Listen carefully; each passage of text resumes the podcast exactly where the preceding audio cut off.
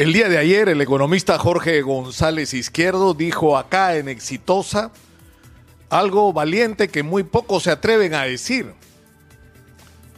La informalidad no se va a acabar a palazos.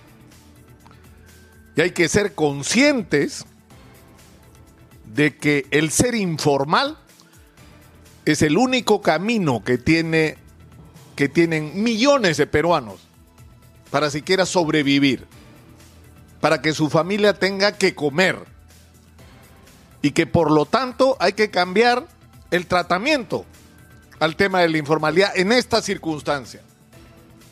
Es decir, si tenemos no cientos, millones de ambulantes en todo el Perú, decenas de miles de personas, y no son cientos de miles de personas dedicadas al transporte informal, es porque no tienen otra oportunidad, es su único medio de vida.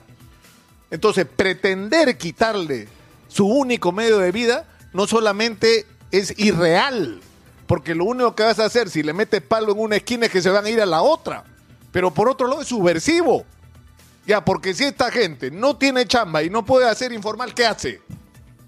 Esperar que le llegue algún día algún bono que no les alcanza para nada. 600 soles. ¿Ustedes creen que les sirve para algo? Es absolutamente irreal el enfoque, puramente represivo del problema de la informalidad. Y lo que ha dicho Jorge González Izquierdo, hay que actuar con la, con la responsabilidad que este reconocimiento, porque hay que partir de eso, de reconocer realidades. Entonces, ¿qué es lo que necesita esta gente? Chamba. Y lo que hay que hacer en el Perú es promover empleo. Eso, eso, eso viene desde antes de la pandemia. Se ha multiplicado de una manera monstruosa por la pandemia, por la cantidad de gente que perdió sus empleos. Desde gente que perdió su empleo de una pequeña empresa informal porque ya se convirtió en inviable, porque no puede cumplir sus mínimas obligaciones, porque el mercado se ha retraído contra lo que dice el señor ministro de Economía y Finanzas, porque la gente no está consumiendo como consumía antes, porque los negocios por todos lados han tenido que cerrar, e incluso gente que era vivía de negocios formales, hoy está en la calle, buscándosela para vivir y sostener a sus familias. Entonces, esta gente necesita chamba, y hay que tener un plan coherente para darle empleo a la gente, para desarrollar esa obra pública que el Perú tanto necesita. No necesitamos burócratas sentados en oficina. El tamaño del aparato burocrático del Perú es tan grande como ineficiente. Lo que necesitamos es gente construyendo carreteras, construyendo ferrocarriles, construyendo hospitales, construyendo colegios, haciendo reservorios para tener agua para electricidad, para agua potable y para una agricultura que ya no sea estacional y dependa de la naturaleza, si llueve o no llueve. No, señor, tenemos un privilegio, tenemos agua. Para eso necesitamos chamba para la gente. Eso es lo que hay que hacer, pero mientras tanto, lo que hay que resolver es la emergencia. Hay que buscar la manera con imaginación para no afectar los intereses de centros comerciales como Gamarra, Mesa Redonda y darle un mínimo de organización, de protección a estos centros y por otro lado de alternativa para los informales desesperados que están alrededor de los conglomerados comerciales. Hay que buscar fórmulas imaginativas, pero hay que darle a esta gente orden, que mantengan el distanciamiento, que usen mascarilla, que respeten los protocolos y todo esto con la idea de que lo que estamos haciendo es esperar el momento en que esta gente pueda reciclarse económicamente y tener otro empleo. Y lo mismo pasa con el transporte informal.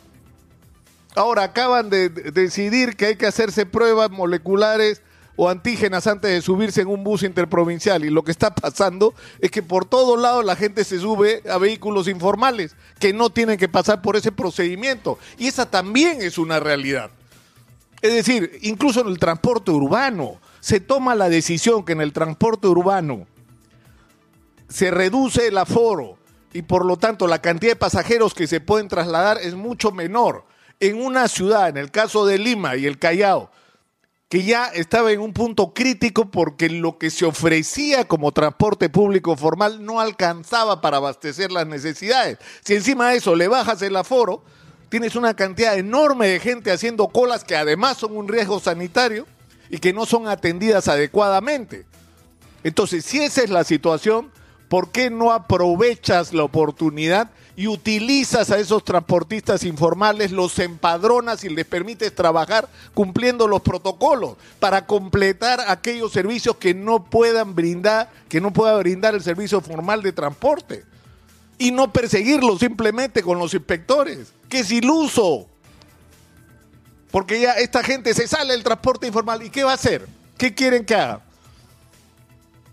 Que se conviertan aquí en escaperos, en marcas, que tengan que salir a saltar para darle de comer a sus familias o convertirse en ambulantes, o sea, pasar del transporte informal a la venta ambulatoria en la calle. Es decir, hay que ser realistas sobre la situación que estamos enfrentando y ser conscientes de que tenemos millones de compatriotas que la están pasando no mal, pésimo, que están sufriendo, que están en la calle desesperados viendo cómo hacen para llevarle algo de comer a sus hijos. Ya no para pagar las cuentas, eso es otro tema para comer.